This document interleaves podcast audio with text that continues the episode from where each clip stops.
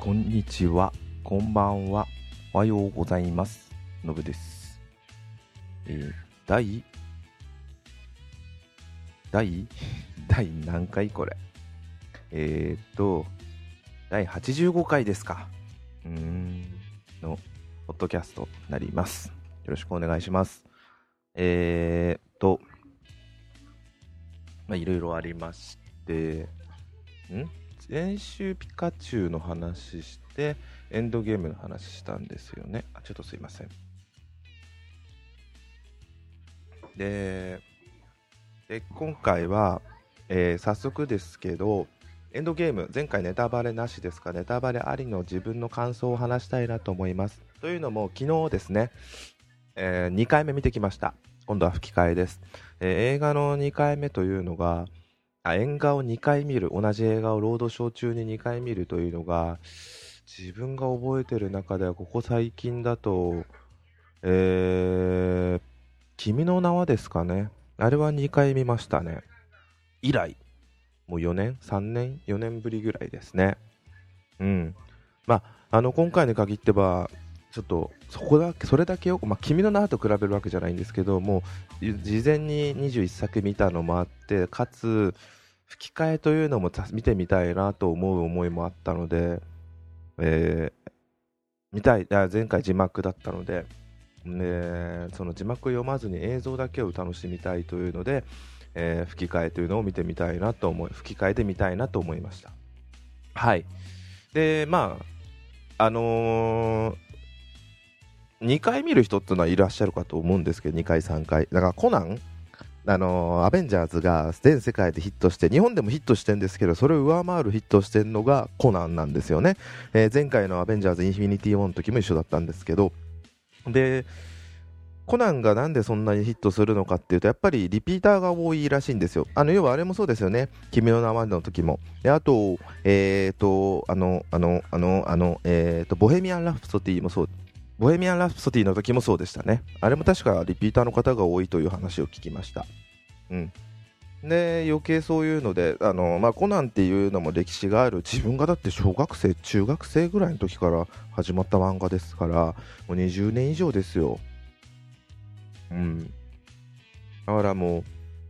物語自体はずっと時代が変わらないですけどずっとやってる漫画であるあるのでそれを見ていくっていうのでそれとなまあまあ話は全然わかんないんですけどまあそれにちなんだ話っていうので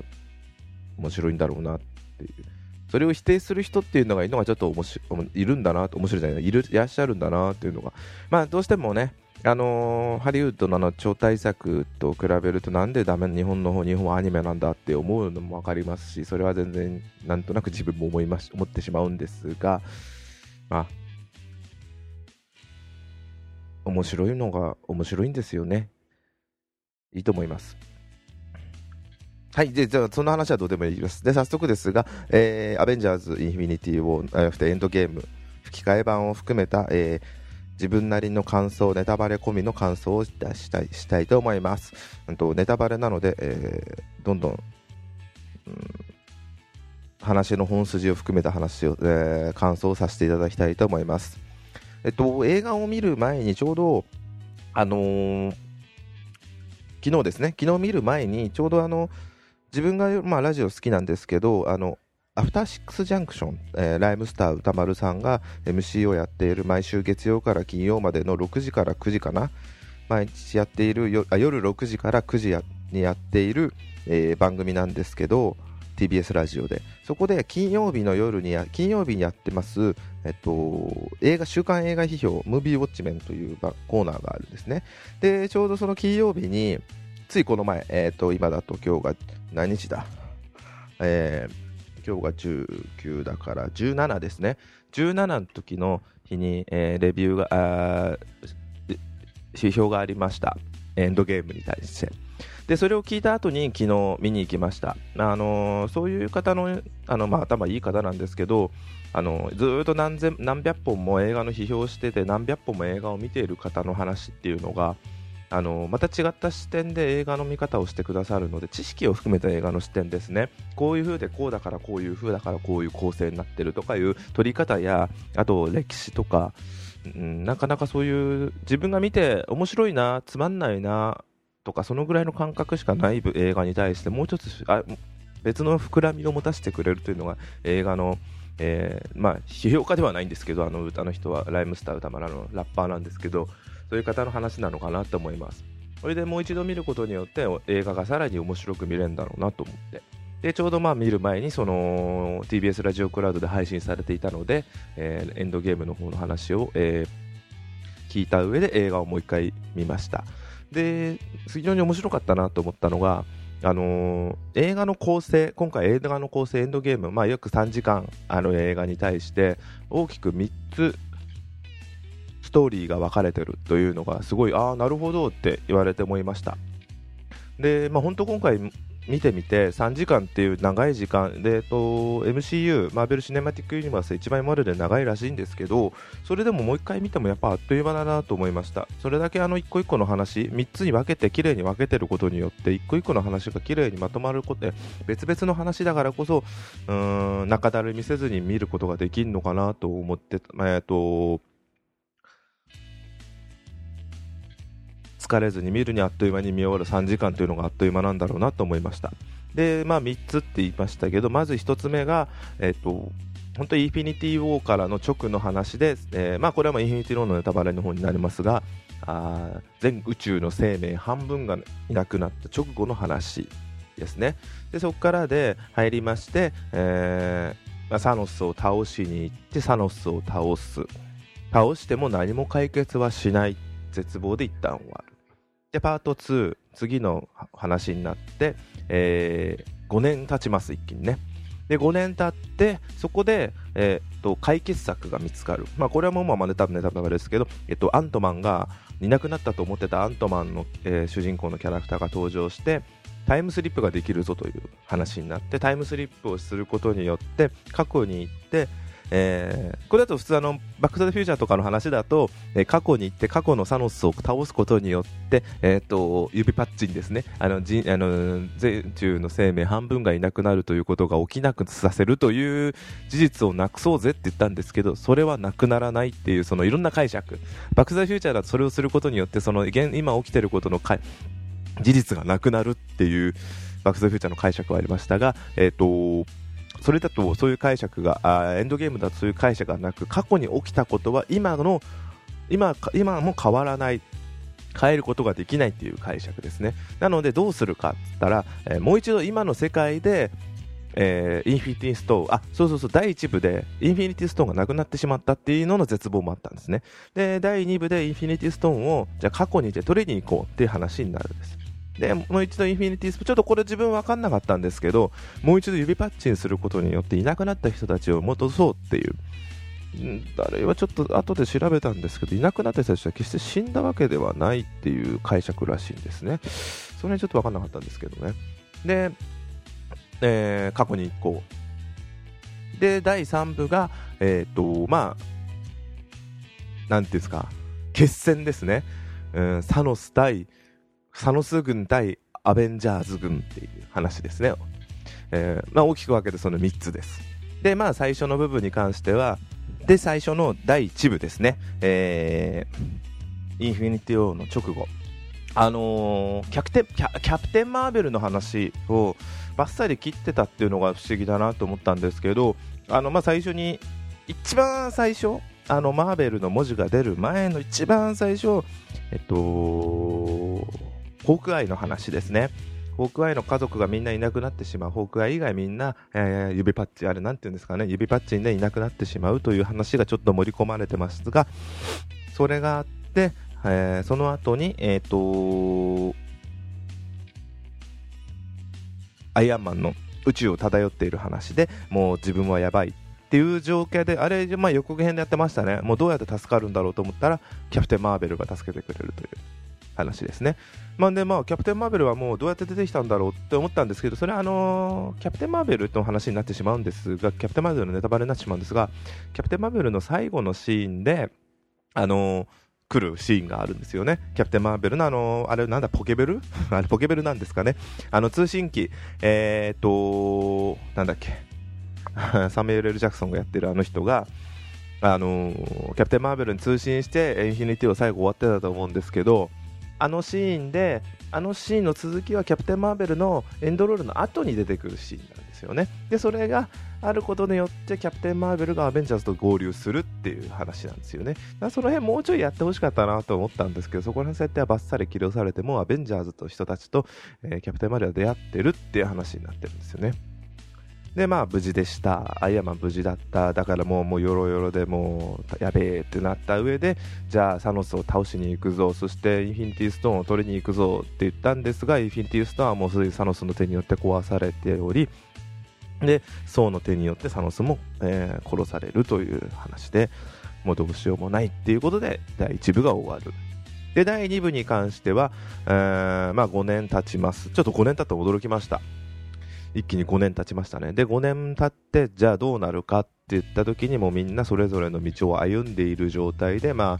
あうんもう前を向こうぜっつってるキャプテンアメリカだったりブラックウィンドウはもうずっとネガティブだったりとかいろいろあるんですよね。でそこであのー、駐車場が映りまして駐車場なのかそこは。何なんだろう。廃車置き場？が映ってネズミがうん運転席にあるスイッチを偶然押したことによってあのアントマンワスプワプスのラストシーンであのー、量子世界に取り残されてしまったアントマンが帰ってくるっていうシーンがありますね。でまあアントマンが帰ってきたことによってアントマンの話で、えー、現実世界だと5年経ってたけど量子世界だと5時間ぐらいしか経ってないって話になってでまあ、ちょっとあの辺自分がすごい理解できてなくてちょっとダメ自分がダメなのかなと思いながらも、まあ、あの量子世界の技術を使うことによってタイムスリップができるぞという話になったんですよね。でそうすることによって過去に行って、えー、インフィニティストーンやらサノスやらをどうにかなんじゃねえかって話で第2部がじゃあやってみようぜっていう逆転の話になるんですよ。ああなるほどこういうことかって、えー、見た時に。え最初はもうサノスってもう最初あでででじゃあどこに行くのって言った時のこれは本当うまいなと思いました、えーとまあ、先ほど言った通りタイムスリップの話は全てしたんでそういう状況なんで、えー、タイムスリップに関しては、えー、もう、えー、過去のサノスを倒したって現在は変わらないということでそれはもうそのままなんですけどでインフィニティストーンを取りに行くっていう話になってじゃあどこに取りに行くって時に3つ場所が3つの場所に取りに行く。まずニューヨーク。で、次はギャガーディアン・オブ・ギャラクシー1の、えー、オープニングの場所。で、3, 3つ目が、えー、ソウルストーンだったかな。あのー、あ、違う、4つ、4つの場所か。あのー、あれ、あ、アスガルド。マイティーソー2、ダークワールドのアスガルド。で、もう一つがソウルストーンがある、あのー、なんだっけ、ネビュラじゃねえや。ネビュラじゃないや。サノスがあの娘を殺したシーンですね。あのインフィニティインフィニティウォーで。ああの場所に行く。それぞれ4つの場所に行くというので。で、ニューヨークのシーンがまさかのアベンジャーズ1の舞台の場所に行くっていうのと、あとは、えっ、ー、と、ああ、そういうことか。で、アスガルドのシーンはナタリー・ポートマンがいるアスガルドに来たあの場所に行くっていう、もうすごいですよね。まさかその今までの映画のでの関連しているシーンそれぞれに行くっていうあのサービス。だからあの実は裏でっていうわけではないんですけどもちろんあの当時はいなかった設定のはずなんでその裏でこういう風に、え、石を取りに裏の舞台が見てだから例えば面白いなと思ったのが、えー、ニューヨークのアベンジャーズのシーンではもうすでにロバート・レッドフォードが出ていたとか。でなんであのー、あどこだったっけな。あの槍が槍がどこで渡ったんだっけな？あれ？ヒドラの方に槍が渡ってるシーンがあるんですよね。えー、っと、あれはどれだったっけ？ウィンターソルジャーだったかな？あれどれだったかな？なんでだろうって言ったら、あの、アベンジャーズの最後の、その、アベンジャーズじゃねえあの、2012年ニューヨークの時にもうすでにヒドラが、えー、槍を回収した時に、あの、ロキが持ってた槍ですね。時に、えー、回収ヒドラが回収をしていたとかでそこをどうやって回収するかのシーンも非常に面白かったですでキャプテンアメリカ対キャプテンアメリカが起きたりで、もう出てこないだろうと思ってたロキが出てきたのは、なんか特に大きく絡むわけではないですが、やっぱ嬉しいですね。あのーえー、ワープしていなくなってしまうのはロキらしくていいなと思ったり、じゃああれどこ行ったんだろうっていうのがわからないんですが、あれは面白かったです。で、あとは、えー、アスガルドのシーンも、まさかナタリー・ポートマンが出るとは。と、あと、え、ー、と、ちょっとまあ、本当女優さん、そう、今回すごい驚いたのが、出てくる人の豪華さ。えっ、ー、と、豪華さっていうのが、今までの、あの、MCU に出てたすごい人たちがほぼほぼ出てるんですよね。あの亡くなってしまった人と思ってたあのロバート・フェット・レッドフォードも出てたし出てないのが、え、ー、とアンソニー・ホップキンスぐらいじゃないですかっていうぐらいみんな出てますよね。うん。すごいあれは見てて。あと、あ、レネ・ルッソだ。レネ・ルッソも出てきたし、まさかとか、あと、あのーまあ、あの後の別の方にもあのミシェル・ファイファーもちゃんと出てるしマイケル・ダグラスも若い頃のシーンでも出てきますし、すげえなと思いました。うん。で、ナタリー・ポートマンは絶対出ないだろうと思ったら出てましたし、まあ、ちょこっとだけ何したって出てくるだけでもすごかったです。で、まあ、いろいろありましてので、ちょっとここで一番驚いたのは、ああ、やっぱ何かがこういうことが起きんだろうなと思った衝撃のキャラクターが死んでしまうっていうのがですね。でもあのシーンはなんか面白かったです。どっちがあの死ぬかっていうのの あの死ぬかに対して面白いって言葉使えた嫌なんダメなんですけどでもうまいことするなと思いました。だからこそ余計その重みがありましたね。で石は全部手に入れたっていうのであそこで石は手に入れたんだけどうまくいかないだろうなと思ってた部分の2つ。1個があのー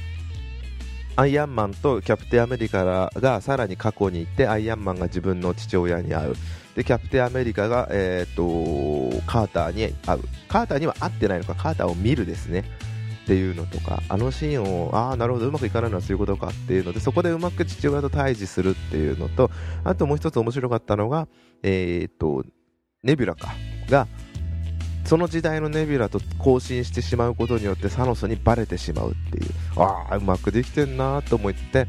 でそれがそのせいでそのネビュラにバレることによってそれが第3部にの最終決戦につながるということですね。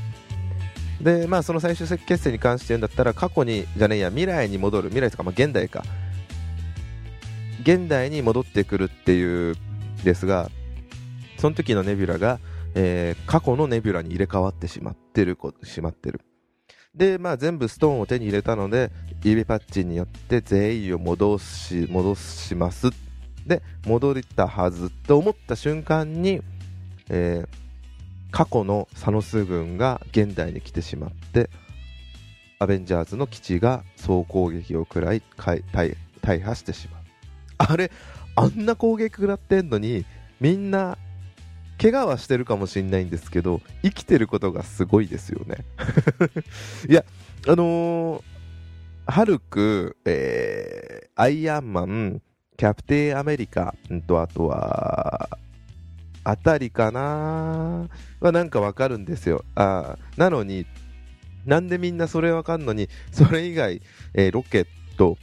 えー、アントマン、ファルコン、あと、ウィンターソルジャー。なんで大丈夫なんだろうって。彼らってな、あ、ウィンターソルジャーは違うか。でもそれ以外、その格好をしてないと生身の人間じゃないよなって。だからアントマンはあの一瞬でちっちゃくなったんだって思うと、それはそれですごいなって思いました。うん。あ、まあそうも、そうも言ったな。そうはもちろん大丈夫ですね。で、それで、えー、最終決戦ということで、あの、ソウとキャプテンアメリカとアイアンマンがサノスと対決するという。ああ、これは面白いなと思ってみました。で、対決して、ここで来たのが、ハンマー。ハンマー、相互が持っているハンマーのストームブレイカーではなく、えっ、と、あれです、あれです。あのえー、っと、ムジョルニアっていう、これちょっとなんかすごい日本語だと言いにくいんですけど、が、を、あ、これ過去から持ってくるっていう設定で、それをキャプテンアメリカが持って、ハルクと戦う、ハルクじゃねえ、えっ、と、サノスと戦うという。ああ、これは熱いわ。で、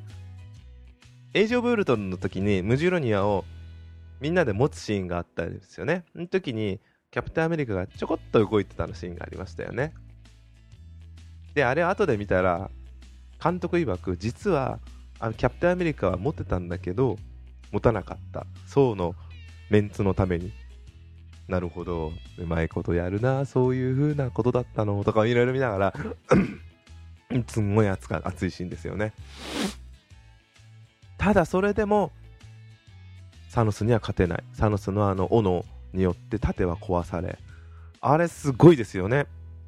あれはだからあの、サノスが表しているバランスに2つ持ち手が真ん中にあって、えっ、と持ち手が真ん中にあって、えー、両方に刃があることによってバランスを保つみたいなことなんですかね。かっこいいです、あの武器は。で、それによって、あれ、インフィニティ王者と別に生身だったので、あ、今回あの武器で戦うことによって、あのー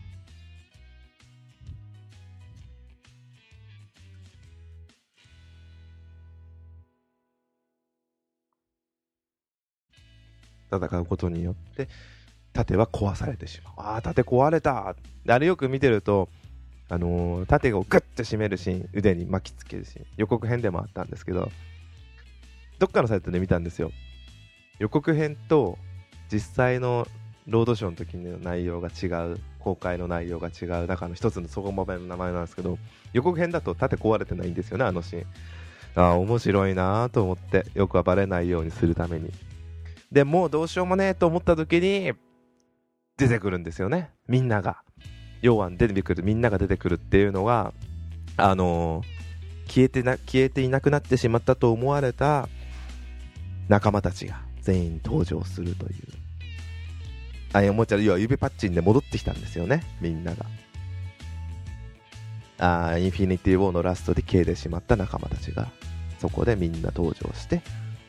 えー、サノス軍と戦う。ただあのシーンでさ、サノスが言ってたんですよね。もう、あの、あの考え方自体はいいんですよ。サノスがもともと世界じゃね、全宇宙の生命を半分にすることによって平和をもたらす。ただそういうことによって残った半分側が、えっと、反乱を起こす、今回みたいなことが起きる。だったらもう今、奴らを全員原子レベルまでいなくして、えー、一から作り直す。それは、それの考え方はちょっとやりすぎですけど、まあ一つの考え方としていいんですけど、その後にサノスが言ったとは言っても、えー、地球はなんかもうなんかも特別ひどいことするみたいな表現をして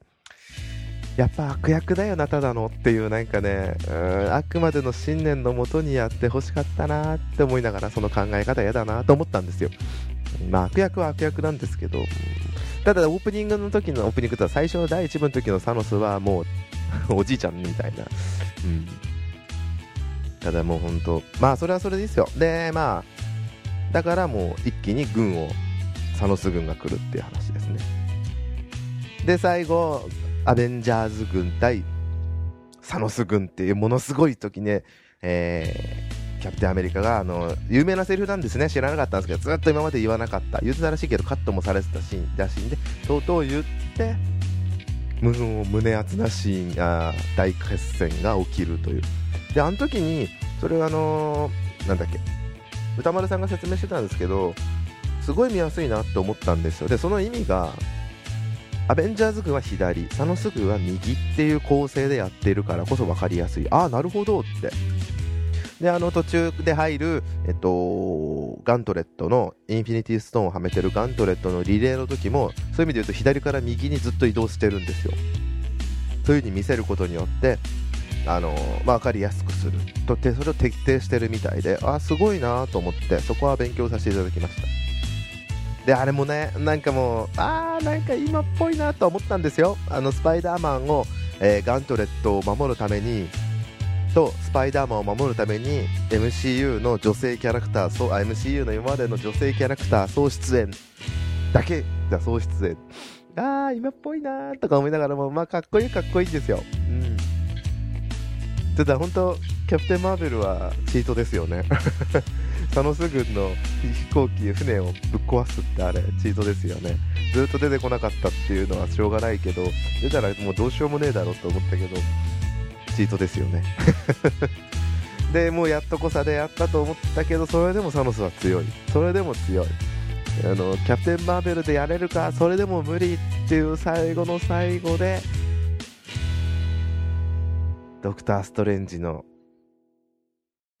指一本立ててそれを見たアイアンマンがもうあれはもうちょっとねで最後にアイアンマンだ私はアイアンマンだパチンいやー熱いですね。だからあのー、まあこれは別にネタバレで別にいいんですけどアイアンマンが死ぬっていうのは、まあ、今回アイアンマンの、あのー、ロバート・ダウニー・ジュニアのは引退するっていうのはしてたんですけどあーそイコール死ぬのかっていうまあでも一番ね幕切れとしてはそれでいいのかなっていううんアイアンマン1から始まった MCU 作品がここまで持ったのは本当アイアンマンのおかげでありますしあのシーンはもうなんか、まあのスパイディとの関係がねもうすごいいいですしアイアンマンがやろうと思ったのはスパイディが今回の話だしもうなんかもうで最後のその葬式のシーンでも総出演であのシーンの豪華さ1人誰だ男の子と思ったらアイアンマン、えー、っと3かな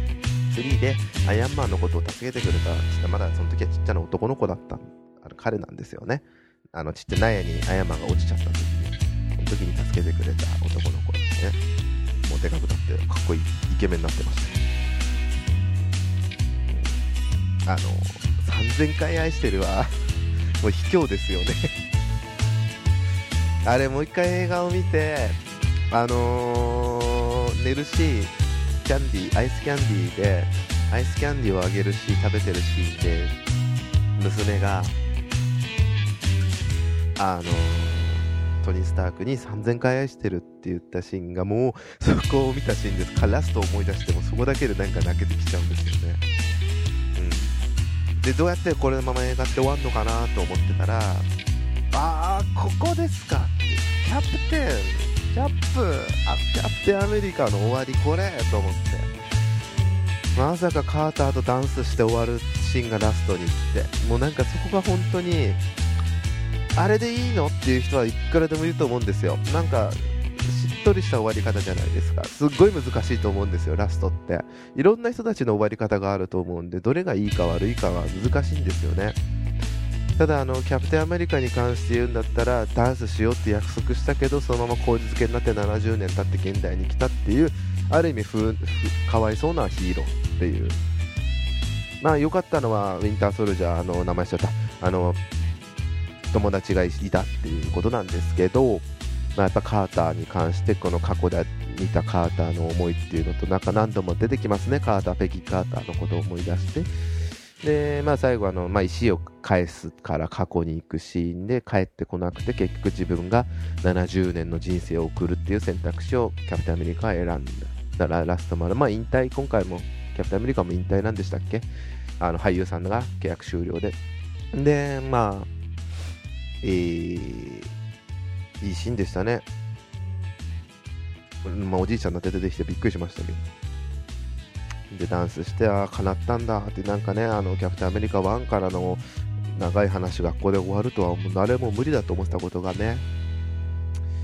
なんかまあでそれでラストでその後の今までの出演者のやつで今回そういえばよく見て全然気にないで見たんですけどアベンジャーズ1の人たちをメインに主人公にしてメインにやって全部やってたって本当気づかなかったです。でもそういえば、まあ、あの指パッチンで生き残った人消えなかった人がその人たちばっかなのは知ってたんですけどあのとは言ってもあのロケットやらその辺たち以上にフューチャーされてたのがそのアベンジャーズ1の方たち。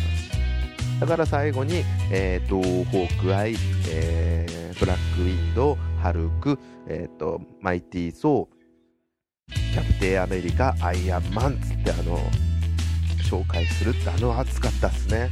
あれで終わる。でいつものエピローグっていうんですかあのエンドロールの後のシーンが今回なくて多分あれはキャプテンアメリカがワンで、えアイアンマンを作っているシーンじゃないかって言われたらカーンカーンカーンってことで終わる。あのー、あれ映画館のやり方でいいんですけど今回見たい吹き替えの時だけなんであの後予告編を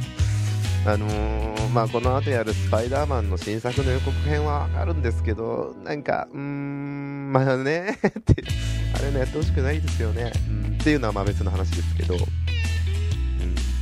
あのエンディングだけでもお腹もなんか見てよかったって非常に思えます。なんかこれからどうすんだろうって MCU ってまだ続きますけど、あれをあんなすごいのをまた続けることができるとは思えないですしただ本当歌丸さんがいいと言ってました。それをリアルタイムで見てこれた。アイアンマン1からずっと22作品。プラスドラマシリーズ。を生で見てこれたことが本当に幸せだって。自分もそうですね。確かに言われてみてそうだと思ってすごい幸せなことをさせていただいてたんだなと。だからあのー、まあ友達も一緒に見た最初の字幕を見た友達もその後ずっと MCU を先を見てるみたいでそろそろ全部見終わるとは言ったらしいですけど今回に限って言うんだったらインフィニティ・ウォーとエンドゲームだけに関してでもう俺ブルーレイ欲しいなってブルーレイかもしかそのためだけでもウルトラ HD VD ブルーレイが出るんだったら欲しいなって本当に思いました。それだけ素晴らしいと思って 4K で。本当に良かったです。本当今話しながら涙がうるもう出ちゃうぐらいうるうるするぐらいの感動をね。うんなんかそんなにすげえかっていう風に思われてもいい自分は大満足でした。あのー、期待しすぎるからこそダメになるんだろうなと思ったんですけどインフィニティ・ウォーに限ってもエンドゲームに限ってもえエンドゲームに限ったインフィニティ・ウォーに比べてアクションが本当に少なくはなってはいるんですけどあでもドラマ部分で含めてもあの